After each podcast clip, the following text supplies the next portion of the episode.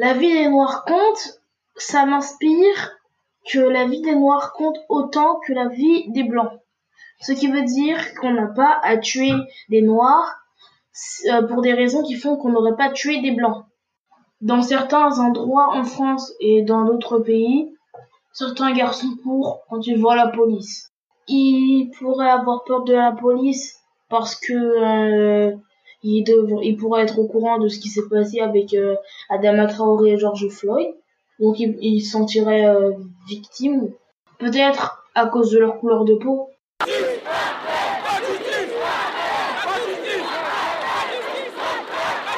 n'y a pas eu qu'Adama en France.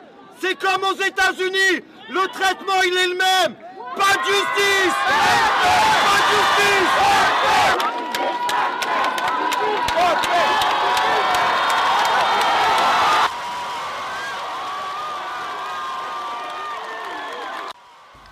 Nous sommes heureuses de vous retrouver après plusieurs mois de pause pour un nouvel épisode. Comme toute crise, la pandémie mondiale liée au coronavirus n'a fait qu'amplifier les failles et dysfonctionnements de notre société, avec pour victimes en première ligne les personnes minorisées. On l'a constaté durant le confinement, les violences policières à l'égard des populations racisées se sont amplifiées. Fin mai dernier, la mort de George Floyd, homme noir asphyxié sous le poids de la police aux États-Unis, a provoqué un émoi mondial.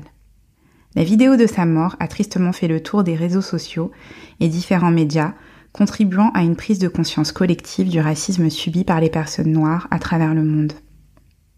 Nous nous sommes questionnés sur la nécessité d'apporter notre point de vue suite aux récentes révoltes contre le racisme. Beaucoup de choses ont été dites, écrites, débattues ces derniers mois. Évidemment, on aurait un milliard de choses à dire, mais il nous a semblé plus pertinent de tendre le micro à des personnes étant impactées de manière différente par la problématique des violences policières en France. Vous entendrez dans cet épisode Mohamed, un homme noir issu d'un quartier sensible de la banlieue nord de Paris, la Dame Blanche Nord à Garges-les-Gonesse. Patch, maman de Shane, un jeune garçon noir préado, et Emmanuel, papa d'un garçon noir âgé de 11 ans. Très bonne écoute.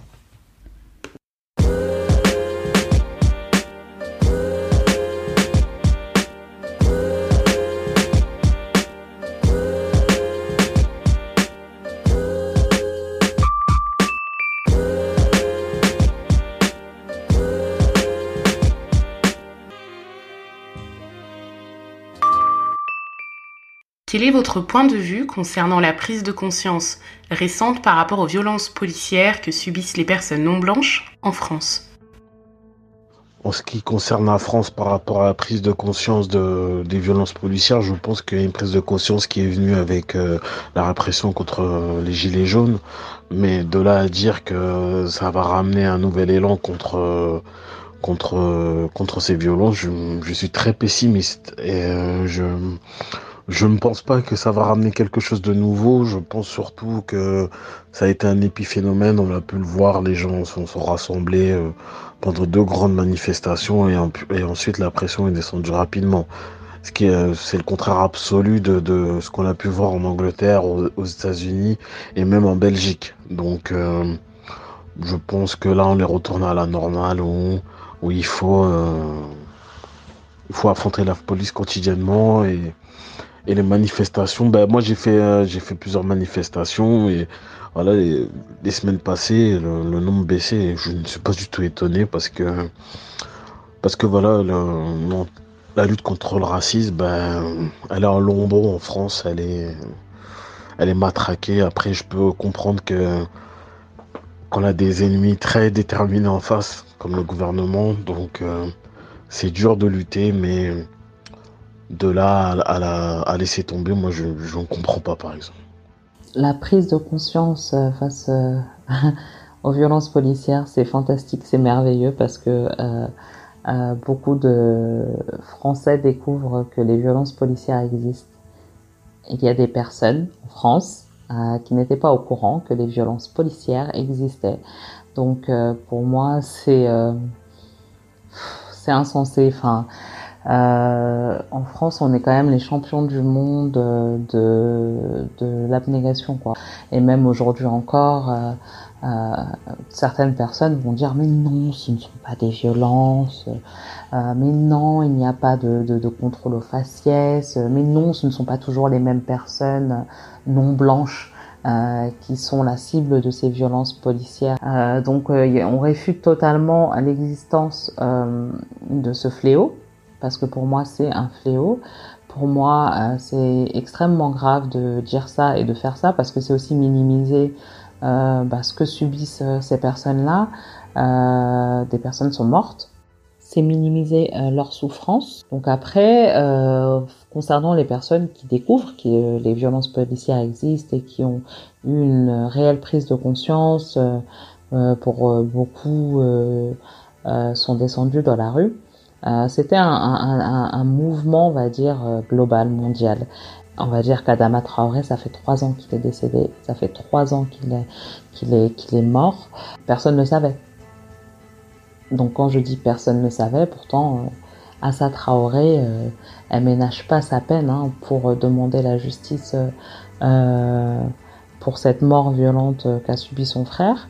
mais on a l'impression que beaucoup ont découvert le cas euh, Traoré euh, que récemment, suite à l'affaire euh, George Floyd, tout le monde a eu les yeux tournés vers les États-Unis, tout le monde a été choqué, moi la première, mais c'est vrai que chez nous, à notre porte, ça arrive tous les jours. Et quand ça arrive, la plupart du temps, on en parle très rapidement, tel un fait divers, et terminé, quoi. Le dossier il est clos, on se rappelle même plus du nom de la personne qui a subi ces, ces violences. Donc euh, c'est important qu'il y ait cette prise de conscience, euh, mais c'est surtout euh, important que les gens aillent s'éduquer sur ces choses-là, sur le racisme, sur les violences policières. sur ce que ça fait que d'être noir ou non blanc ou d'origine étrangère et vivant en France, vivant, euh, on va dire, en banlieue, parce que c'est souvent aussi dans les banlieues que ce genre de choses arrive. Important de parler avec les personnes qui sont, elles, euh, immédiatement confrontées euh, à ces situations pour pouvoir comprendre. Il ne faut pas que ce soit juste un effet de mode. Et étant sur les réseaux sociaux, moi, j'ai vu certaines personnes le reprendre un peu comme la dernière tendance, le dernier truc cool à faire non, c'est pas un truc cool. Et c'est pas juste cool de descendre et d'aller manifester ou de l'exposer sans réellement comprendre en fait euh, l'importance, l'impact que tout cela a euh, dans la vie euh, bah, des personnes qui subissent ces, violences ou qui sont témoins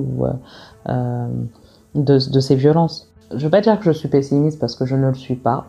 Euh, cependant, je pense qu'on n'y est pas encore. Euh, on a euh, un long chemin à faire. Et pour moi, c'est important que les gens arrêtent d'avoir les yeux rivés vers les États-Unis et qu'ils commencent réellement à se concentrer sur ce qui se passe en France. En ce qui concerne la prise de conscience par rapport aux violences policières vis-à-vis -vis des personnes non blanches ou racisées, pour moi, la prise de conscience, n'est pas nouvelle. Pour moi, ce n'est pas quelque chose de nouveau. À la différence que, du passé, c'est qu'aujourd'hui, on a des médias et puis on a des voix. On a des voix, par exemple, euh, Assa Traoré, qui a initié le mouvement Justice pour Adama. Adama, qui est son frère, qui a été tué euh, par les forces de l'ordre lors de son interpellation. On a des voix comme elle qui mettent en lumière leurs agissements les démasquent et les met face à leurs responsabilités. Et aussi avec son mouvement, elle porte euh, nos voix et nos colères. Donc euh, la prise de conscience, elle n'est pas récente pour moi. Elle a toujours été. Mais maintenant, on va dire entre guillemets qu'elle pète au grand jour et c'est une très bonne chose. Quel rapport entretenez-vous avec la police? Bah, Les rapports avec la police, euh, bah, forcément, c'est plutôt c'est grave de dire ça, mais c'est là je vois, je les vois comme nos ennemis en fait dans, les quartiers difficiles. Et en grandissant dans un quartier difficile, c'est c'est ce qui est dans nos têtes très vite, très jeune. Donc euh, la police, euh, ils ne sont pas là pour nous protéger comme euh, comme on l'entend depuis que les, les manifestations contre les violences policières ont commencé. Je pense que c'est une milice d'État qui défend leurs intérêts et rien d'autre. Et euh, c'est pas pour rien qu'ils mettent le paquet dans la sécurité, parce que la République en marche, qui est au pouvoir, a besoin de cette police pour, pour être le bras armé de, de leur politique répressive contre toutes les populations, qu'elles soient blanches ou racisées.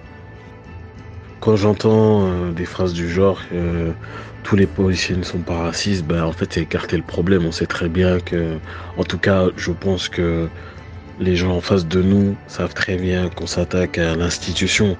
On s'attaque pas à un seul policier qui a, qui a fait un acte raciste.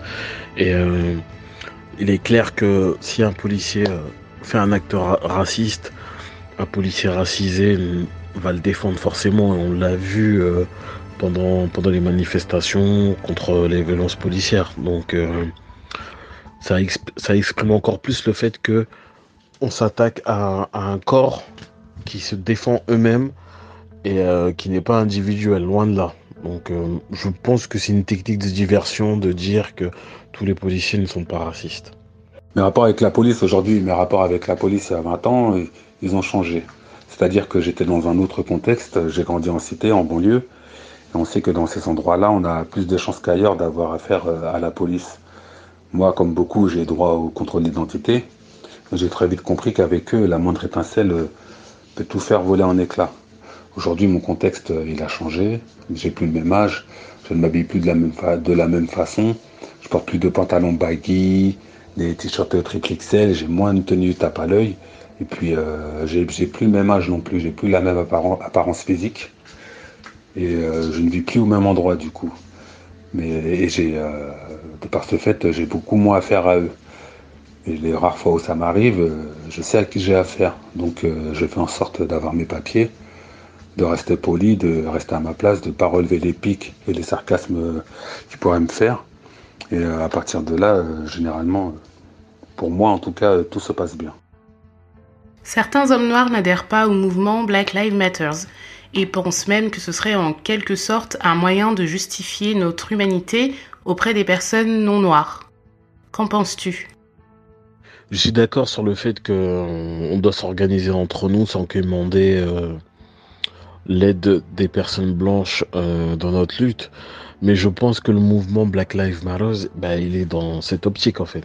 C'est pas parce que le slogan est un peu a une consonance un peu un peu gentille qu'il faut croire que le mouvement est aussi gentil. Ça ne veut pas dire ça.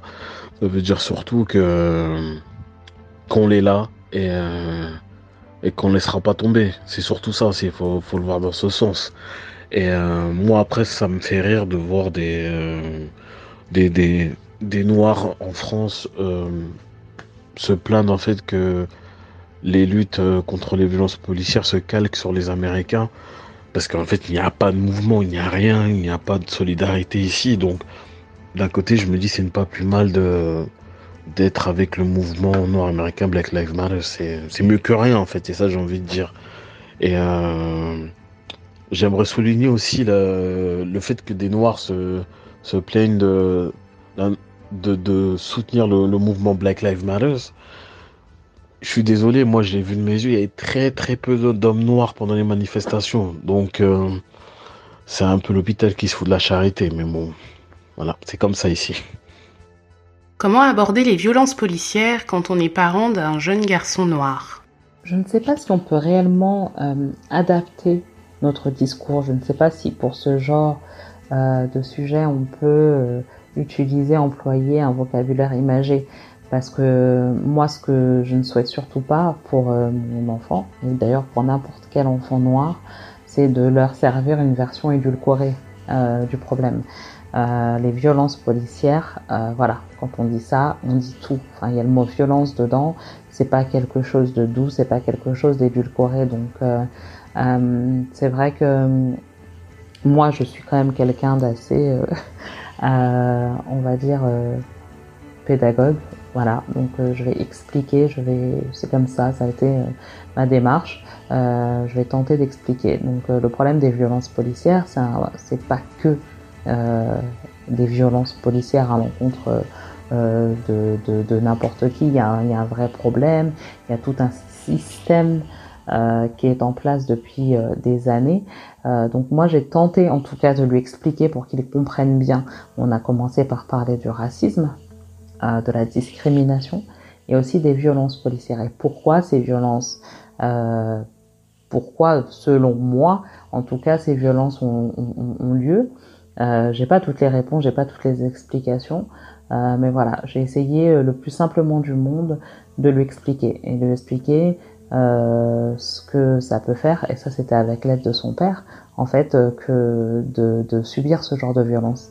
Et surtout, comment faire pour ne pas, en tout cas, pour éviter au, maximum que ça ne nous arrive pas, que ça ne lui arrive pas, parce que ça peut être dû au fait euh, d'être souvent euh, à l'extérieur en groupe, euh, voilà, de se comporter de, telle ou telle façon. Donc on a dû s'asseoir et lui expliquer que quand il est à l'extérieur et qu'il est seul, sans nous, il doit avoir un comportement irréprochable.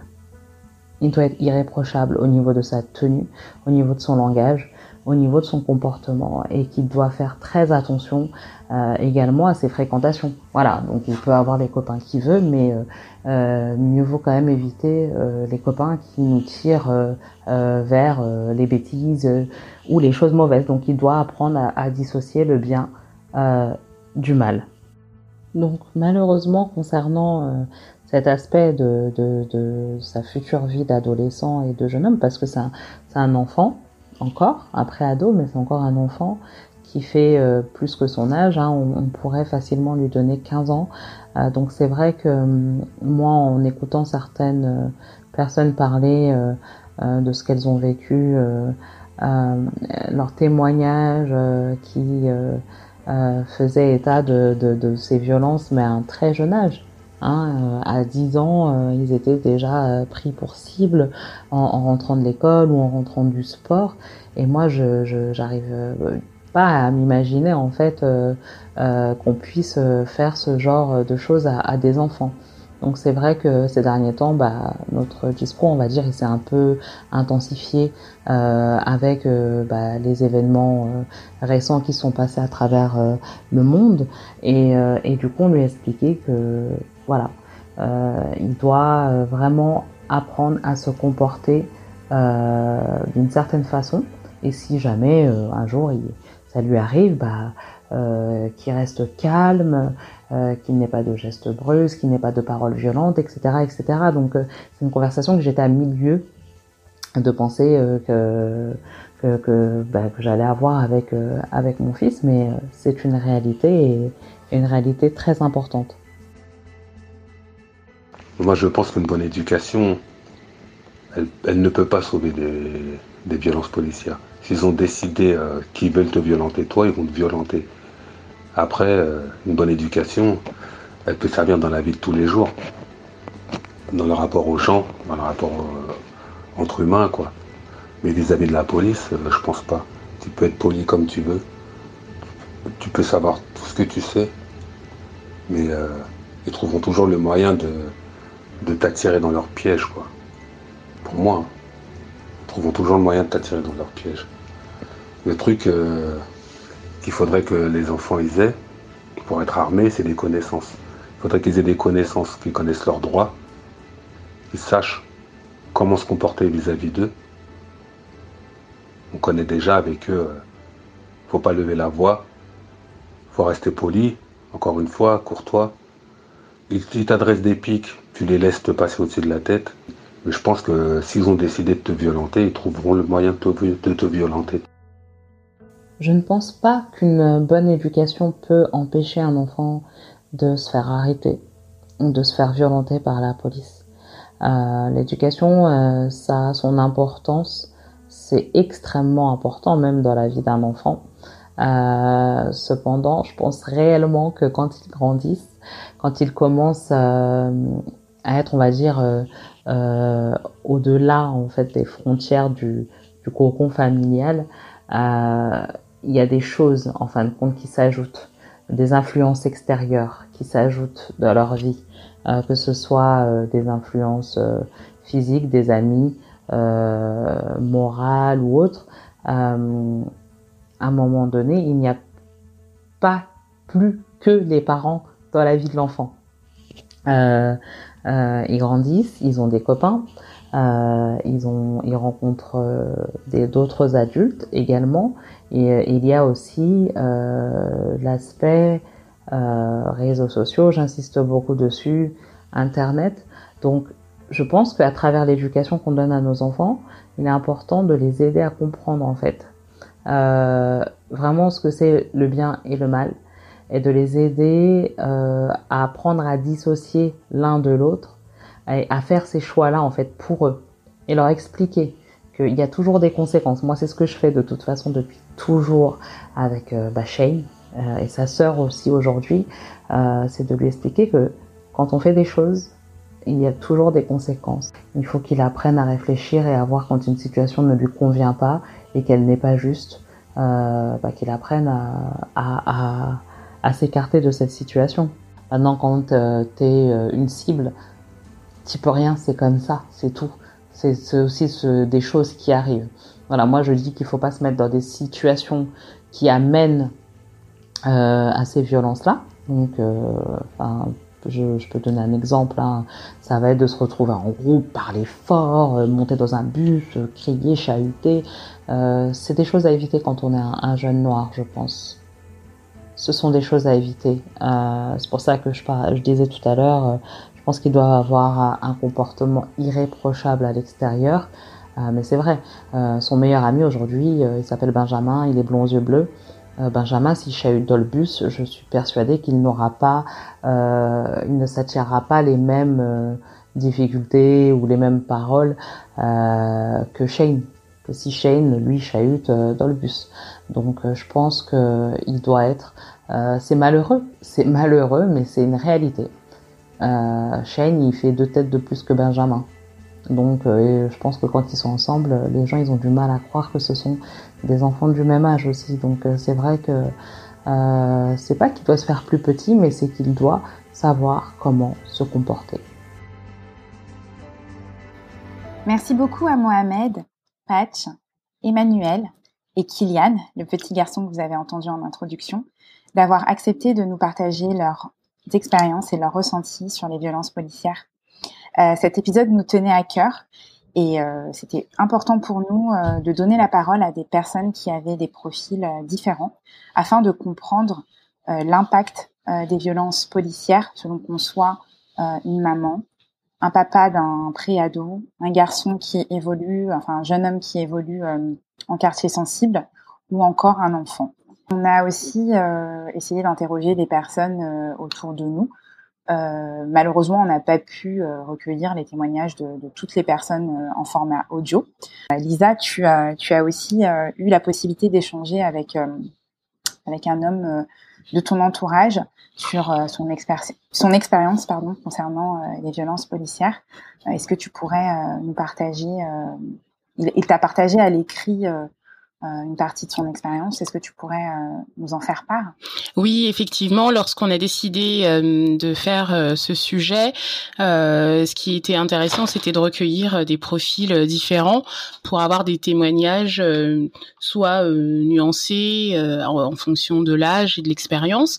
Et bah, moi, ce que j'ai trouvé assez intéressant, c'est que en questionnant les personnes de notre entourage, on se rend compte que en fait, le problème, il est il, atteint euh, même les profils qu'on qu'on soupçonnerait pas. Euh, bah, par exemple, moi qui ai échangé euh, avec un ami à moi, enfin un ami aussi et puis euh, mon cousin euh, qui est un homme noir euh, qui a à peine qui n'a pas encore 30 ans et qui qui qui a une profession honorable enfin qui est hyper respectueux qui est bien dans ses baskets et tout bah d'entendre qu'il subissait les violences policières. Enfin moi je j'ai j'ai été quand même assez surprise euh, et ce que j'en ai euh, tiré de cet échange euh, avec lui, c'est vraiment la violence mentale que que ça peut générer, hein, parce que c'est vrai qu'il y a un aspect un, un, aspect santé mentale qu'il ne faut pas négliger.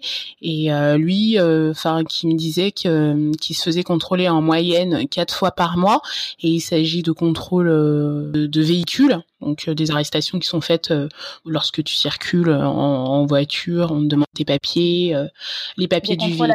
aléatoires du coup. Ah bah c'est censé être des contrôles aléatoires. Hein, c'est censé être aléatoire. Maintenant, on constate bien que c'est pas le cas euh, forcément puisque le profil, lui, il se fait contrôler quatre fois par mois. Alors moi, j'étais étonnée, quatre fois par mois. dans quel contexte? Bah dans un contexte où il est dans, dans sa voiture et qu'on décide plus ou moins au hasard de te faire de, de, de t'arrêter pour te contrôler.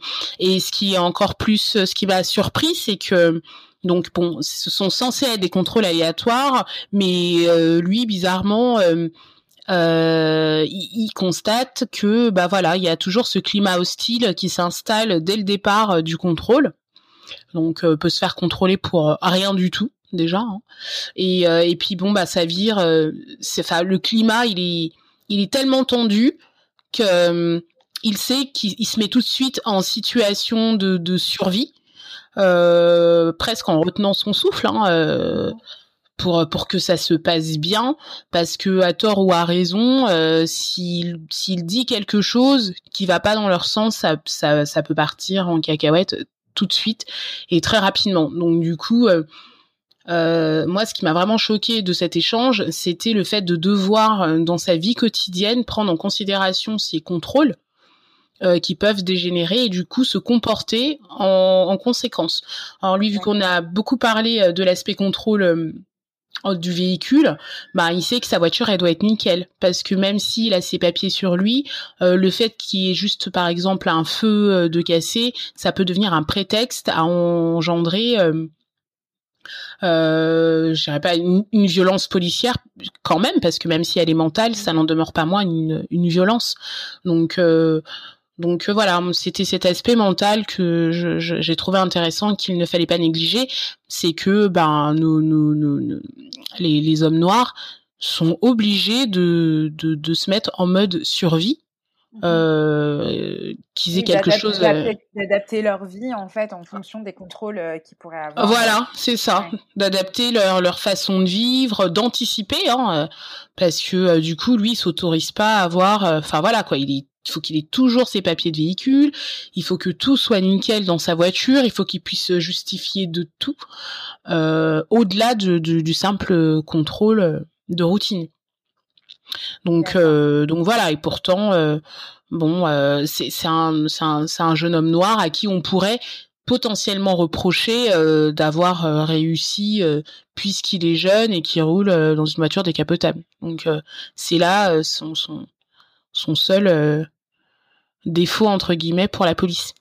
Donc je pense que c'est intéressant de, de discuter vraiment des, des, avec les gens autour de nous parce que on, déjà on leur permet de libérer la parole. Hein. Je, je, suis pas sûre que ces hommes noirs là euh, aient forcément la parole euh, et échangent beaucoup sur ce type de, de sujet. Alors je sais pas ce que tu en penses, mais euh, bah, c'est vrai que moi ayant ayant trois frères.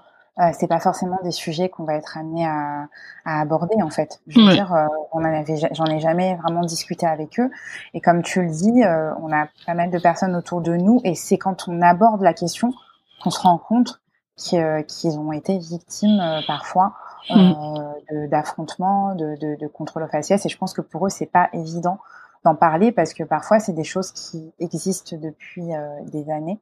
C'est comme s'ils l'avaient un peu intégré et que ça fait partie de leur quotidien.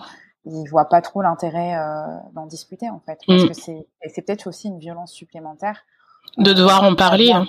mm. d'avoir à en parler, ouais. Donc, en tout cas, je trouvais, je trouvais, quand même que c'était important euh, c'est important quand on a la possibilité euh, d'aborder euh, ce, ce sujet-là avec avec les personnes concernées. Oui, exactement. Sinon, ben euh, vu que Bailly a, a, déjà remercié les personnes qui se sont prêtées au jeu du témoignage, on espère vraiment que l'écoute a été agréable pour vous, que vous avez je sais pas, peut-être appris des choses, on, on ne pense pas, puisqu'on parle quand même euh, de d'une actualité euh, encore euh, voilà assez récente, mais au moins voilà partager des, des, des expériences et des vécus, ça fait toujours du bien de ne pas se sentir seul et de savoir que ce qu'on vit, ben plusieurs personnes le vivent malheureusement.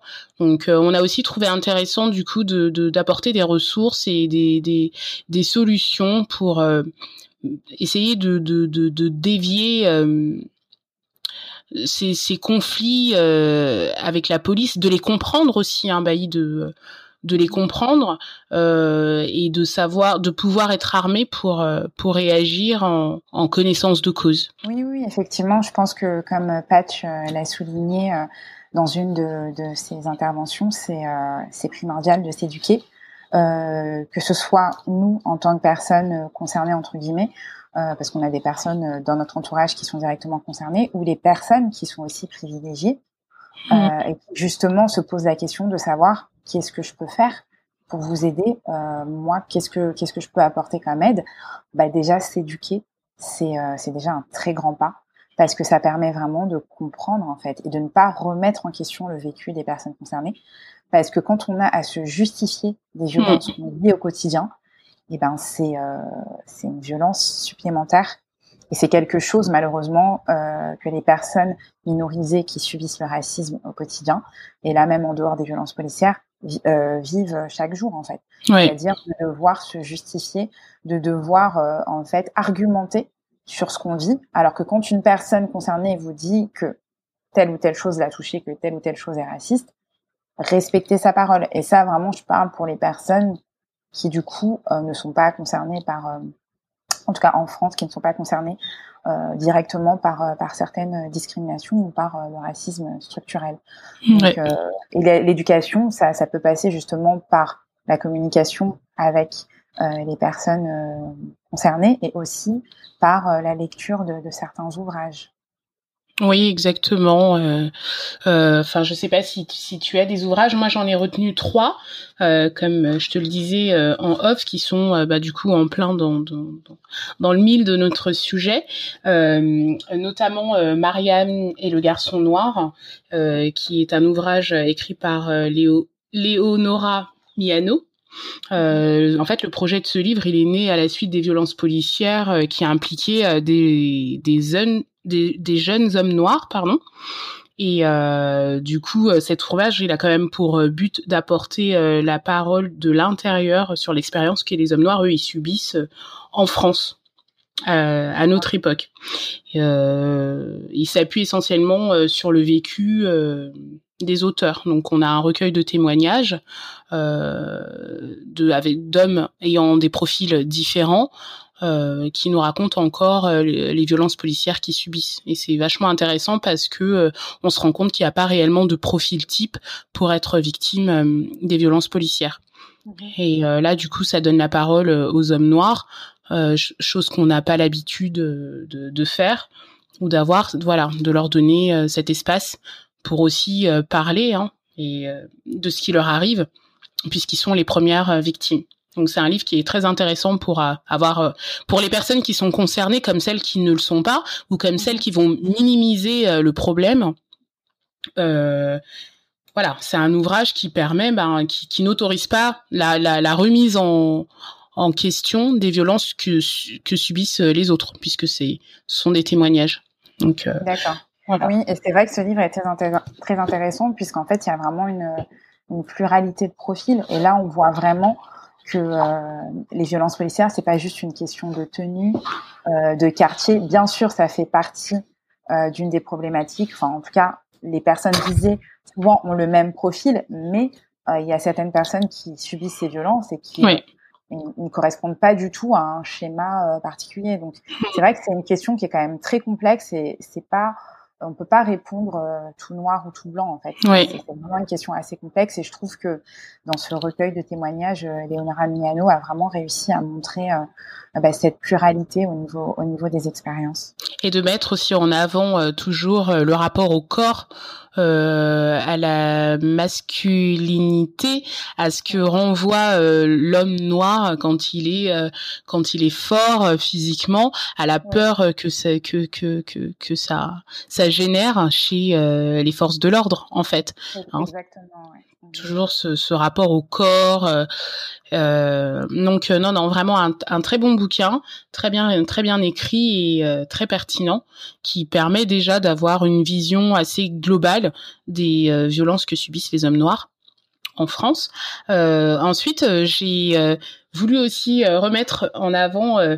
Euh, bon, c'est pas la première fois qu'on en parle, mais euh, Assa Traoré, parce que pour le coup, elle euh, en question en matière de violence policière euh, elle, elle, est devenue euh, la voix en France en tout cas hein, malgré elle puisque c'est au travers euh, de l'histoire de son frère du drame qu'a subi sa famille et son frère Adama mort, euh, si j'espère que je vais pas me tromper dans la date, tu me corriges, je pense qu'il est mort le 16 septembre, non, le 16 euh, juillet 2016, le 19 juillet 2016, pardon. Ouais, 19 juillet 2016. D'ailleurs, juste une précision, en fait, Patch, dans, dans une de ses interventions, avait indiqué qu'il qu'il est décédé il y a trois ans, juste pour préciser, c'était il y a quatre ans. Il y a quatre ans.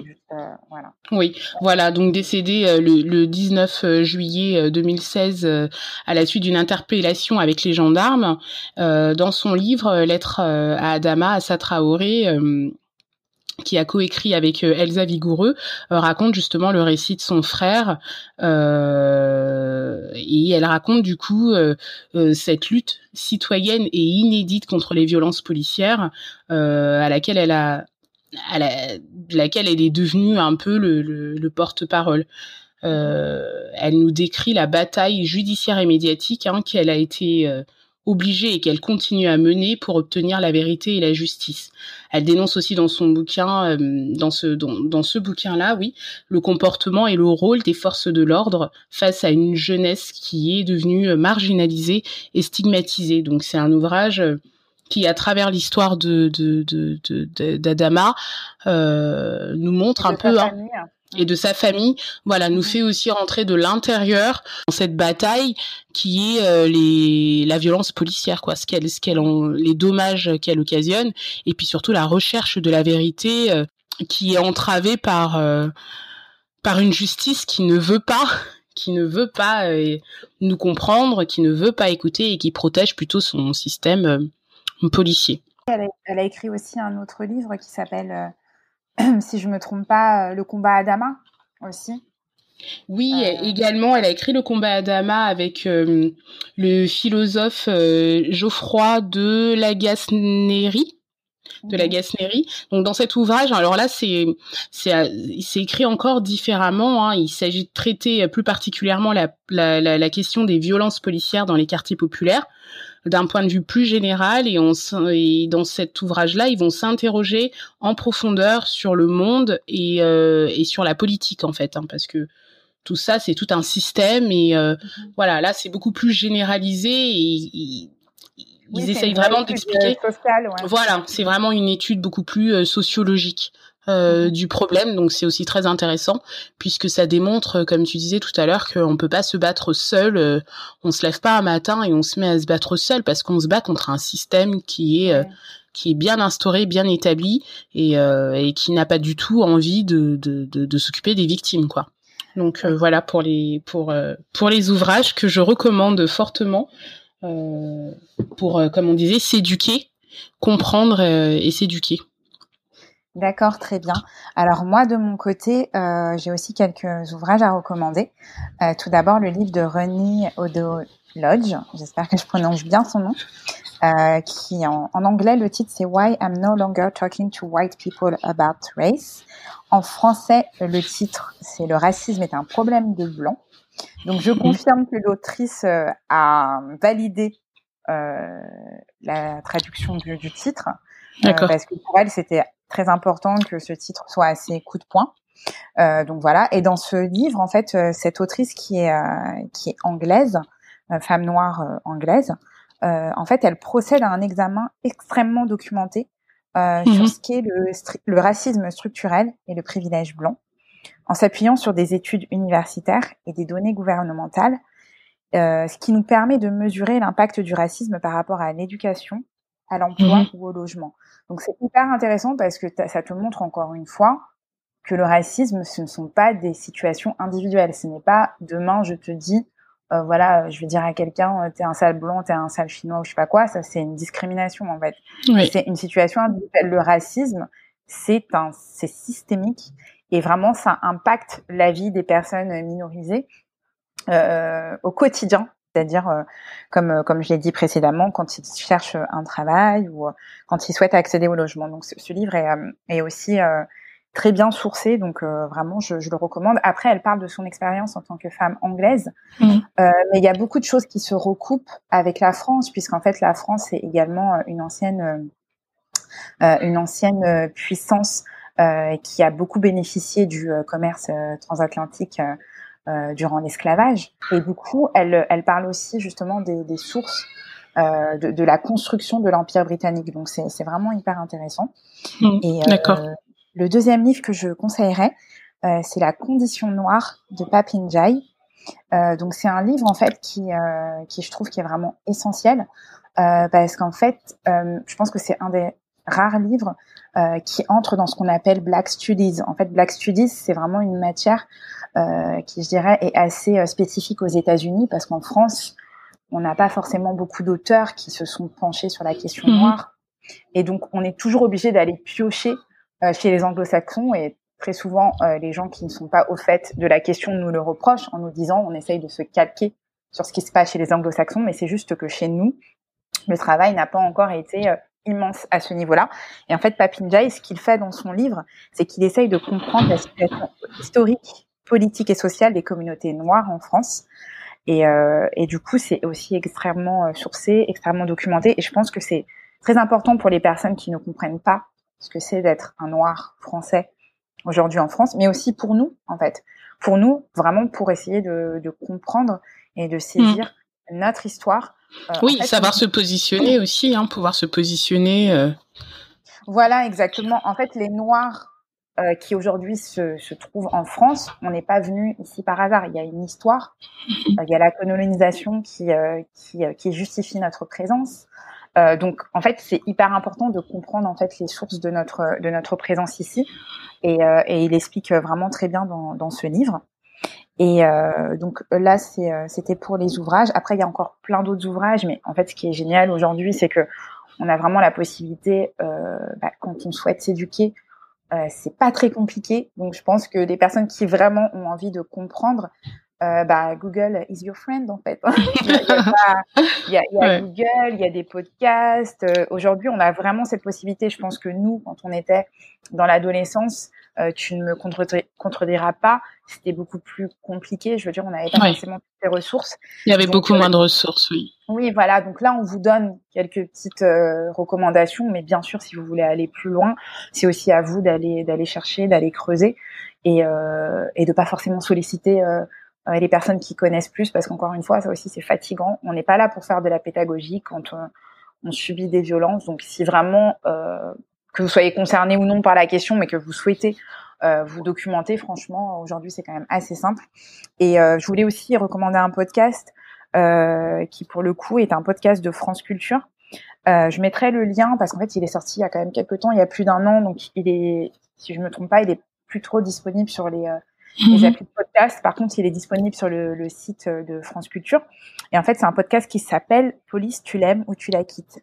Et je trouve que ce podcast, moi, il m'a beaucoup touchée parce qu'en fait, il illustre avec justesse en quoi le racisme dans la police française est systémique. Parce qu'en fait, on a trois témoignages de policiers qui ont décidé de quitter la police euh, en raison du racisme, du sexisme, de l'homophobie, euh, subi dans subi dans ce secteur et en fait on comprend bien que même si toi du haut de euh, de voilà de tes grandes idées révolutionnaires ou humanistes tu as envie de changer le secteur dans lequel tu travailles donc en l'occurrence la police ce n'est pas possible parce que ah non ouais. c'est un corps c'est un système oui qui se protège et, euh, et du coup je trouve que ce podcast il, il montre vraiment à quel point euh, bah voilà c'est c'est vraiment très très compliqué de, de changer les choses individuellement pour finir, en fait, au-delà des, euh, des ressources, on va dire, euh, littéraires, les podcasts et tout, j'ai trouvé que c'était aussi important euh, de donner, on va dire, quelques sources, euh, en tout cas quelques pistes, pardon, aux personnes qui ne savent pas quoi faire, qui ne peuvent pas, par exemple, se rendre euh, aux manifestations, puisqu'il y a eu mhm. encore ces quelques semaines pas mal de mobilisations. C'est vrai que des fois, on n'a peut-être pas la possibilité de s'y rendre. Des fois, peut-être qu'on ne veut pas s'y rendre parce qu'on a peur, enfin pour x ou y raison. Et en fait, il y a vraiment d'autres possibilités de euh, d'accompagner la lutte et de soutenir les luttes euh, en cours. Donc déjà, en fait, il faut penser aux cagnottes en ligne. En fait, les familles qui sont euh, victimes de violences policières euh, donc entament des, des procédures judiciaires qui sont extrêmement lourdes et qui coûtent très cher. Et du coup, euh, ils ont besoin de soutien à ce niveau-là. Euh, donc, il y a des cagnottes en ligne, c'est des cagnottes officielles, donc il faut aussi faire très attention de pas donner n'importe où. Euh, donc il y a la cagnotte euh, en ligne de la famille euh, Adama Traoré. Je mettrai le lien en description de l'épisode. Après, il y a encore plein d'autres cagnottes qui ont été mises en place par les familles affectées. Donc après, je pense que c'est si vraiment on a la possibilité, apporter un soutien financier, c'est c'est quand même quelque chose d'assez, je dirais, utile à faire. Bien sûr, si on en a la possibilité. Si on ne peut pas soutenir financièrement, il faut aussi penser, par exemple, si on a on a, on a des ressources euh, personnelles. C'est-à-dire, par exemple, euh, imaginons qu'on a un talent, je ne sais pas, on écrit bien, on, sait super bien dessiner. Ouais. Bah, on peut aussi euh, aider la lutte à ce niveau-là. Donc, c'est-à-dire, si vous avez un talent euh, quelconque qui soit, vous pouvez produire en fait des œuvres et ça aussi, ça aide la lutte. En fait, en fait, chaque chaque action compte il ne faut pas minimiser les, actions qu'on entreprend. Euh, je pense que chacun à notre niveau, on peut apporter euh, une pierre euh, à l'édifice, aussi minime soit l'action. parce qu'en fait, ce qui est important aussi, c'est que moi, je trouve vraiment très bien qu'il y ait eu une mobilisation populaire à travers le monde, qu'il y ait une prise de conscience collective, mais il ne faut pas que ça s'arrête là, parce que là, on le voit, et Mohamed, dans une de ses interventions, le, le précisait, c'est quand même retombé assez facilement euh, je veux dire, la, euh, la mobilisation est retombée assez facilement et c'est vraiment ce qu'il faut éviter. En fait, il faut continuer à, justement euh, soutenir parce que bah, la lutte, elle est, quotidienne. En fait, moi, je pense que c'est aussi important. je sais que ça divise un peu au sein de la communauté et même en dehors de, des communautés noires, mais je trouve que c'est important aussi de soutenir les initiatives créées et mises en place par les personnes noires. Euh, parce que ça permet aussi de, de, de, amplifier nos voix et aussi de justement de nous créer un sorte de, de réseau. Après, il y a certaines personnes qui vont encore crier au communautarisme. Chacun fait ce qu'il veut, mais euh, moi je pense que c'est quand même assez important. Donc on l'a vu sur les réseaux sociaux suite aux, aux protestations euh, contre le racisme qui ont eu lieu dans le monde. Euh, il y a pas mal de personnes qui ont justement partagé des initiatives en utilisant le, le euh, hashtag buy black, c'est-à-dire acheter noir. Donc, je pense qu'il y a certaines personnes qui pourraient peut-être être un peu surprises et se dire euh, oh, oui, mais euh, c'est c'est peut-être rester entre nous. Je pense que c'est plus profond que ça. En tout cas, moi, je, je, soutiens ces initiatives et ce qui est bien, c'est que sur Instagram, il y a pas mal de comptes qui se sont développés et qui permettent justement de répertorier les créateurs, les restaurants, tout type d'initiatives qui sont tenues par des personnes noires. Oui, et aussi, euh, hmm, on peut faire la même chose aussi d'un point de vue médical. Hein, si on, peut décider de choisir euh, un praticien euh, euh, noir, comme on, l'a déjà dit aussi dans, dans, dans, un autre sujet sur la santé mentale. Donc, je pense que avoir un généraliste noir, si on a envie d'aborder euh, la question des violences policières, si on a été euh, victime de quelque chose et qu'on a besoin, je sais pas, d'avoir un arrêt maladie ou quelque chose comme ça, par exemple, euh, c'est vrai que on peut avoir envie de la première personne avec qui on peut échanger d'un point de vue médical entre guillemets, c'est son généraliste. Donc voilà, moi j'ai trouvé une généraliste qui est une qui est une femme noire vers chez moi. J'étais super contente. Euh, parce que c'est une professionnelle et puis bon bah voilà quand on quand on va aborder euh, certains sujets euh, je me sentirais euh, comprise aussi donc même pour les hommes hein, parce que les hommes aussi peuvent ils peuvent être amenés à consulter oui l'importance de se sentir dans dans un environnement safe Ouais. Encore une fois, que nos ressentis euh, ne soient pas remis en question. Et on aura beau dire ce qu'on veut, euh, je pense que quand on est en face d'une personne qui nous ressemble et qui a à peu près le même vécu, bah elle comprendra mieux quoi. Enfin, je veux dire, franchement, c'est très bien. Tu vois que les personnes, en tout cas qui sont parfois nos alliés, euh, donc les personnes non noires vont nous dire oui, mais je peux essayer de comprendre ce que tu ressens. Bah oui, tu peux essayer de comprendre, mais moi je pense que ça se ressent aussi dans la chair en fait. Il y a certaines choses. Oui. Je suis désolée, si t'es pas noir, tu comprendras pas, t'auras beau faire ce que tu veux, c'est comme ça et c'est pas grave en fait. Après, peut-être euh, aussi euh, rappeler euh, l'importance de l'éducation, comme l'ont très bien dit les intervenants. Il n'y a pas de bonne éducation, mais la communication, l'échange, le, dialogue est une, arme importante qu'il faut donner aux enfants le plus tôt possible. Euh, parce que on est malheureusement en situation d'urgence et que euh, plus tôt ils auront connaissance euh, de, de, de, de, leur histoire, plutôt ils vont s'approprier leur identité euh, en France. Euh, et plus plus plus vite ils seront armés pour pour aussi se, savoir gérer des situations de violence mentale et après par la suite policière. Voilà, bah écoute, euh, je pense que on peut. Euh, on s'est tout dit. Ouais. on a fait le tour. oui, oui, bon après, évidemment, euh, on pourrait encore continuer longtemps, mais moi je trouvais encore une fois que c'était vraiment important de donner la parole à, à d'autres personnes. Moi personnellement, les violences policières, c'est une question à laquelle je suis sensibilisée depuis toujours. J'ai grandi dans un quartier populaire, dit sensible. Donc euh, voilà, c'est une question vraiment euh, qui me touche, mais je ne me sens pas totalement légitime d'en parler en mon nom puisque je ne les ai pas vécues directement. Donc c'est pour ça que moi je trouvais que c'était important de voilà de donner la parole à, d'autres personnes. Et euh, donc je les remercie encore d'avoir pris le temps de nous partager leurs expériences. Mais en tout cas pour nous c'était important après justement que la pression soit retombée de continuer à parler de cette problématique parce que cette problématique, elle existe depuis des décennies en France. Ce n'est pas qu'aux États-Unis que ça se passe et euh, ça continue. Donc, euh, nous, on a la possibilité, par rapport à notre podcast, d'avoir un espace euh, de discussion, aussi modeste soit-il, mais à notre modeste niveau, on voulait quand même ben, apporter notre pierre à l'édifice à la lutte. Voilà, c'est ça. Alors nous, on n'a pas vécu les violences euh, policières, mais euh, on soutient euh, toute forme de, de discrimination au sein de notre communauté. Voilà. Enfin, on soutient. on, on, soutient. non, on soutient toutes les causes qui, voilà, on soutient toutes les causes qui luttent contre les discriminations. Je, préfère parce au sein de la communauté. Pardon, j'ai rectifié. Il n'y a pas de souci. voilà. Bah écoute, euh, Lisa, en tout cas, euh, bah, ça faisait très longtemps qu'on n'avait pas eu euh, la possibilité d'enregistrer un épisode. On va essayer d'être euh, un peu plus régulière, mais bon, comme vous le savez, euh, le contexte de ces derniers mois ne nous a pas beaucoup aidé. Mais, mais en tout cas, on est, on est très heureuse bah, de vous retrouver. N'hésitez pas euh, encore une fois, à nous faire part de, de, vos, euh, de vos impressions, de vos commentaires. Euh, pensez à nous sur Apple Podcast, à nous mettre... Partagez, partagez cet épisode. Oui, partagez cet épisode si, si vous a plu. Si vous a pas plu, ben, restez silencieux.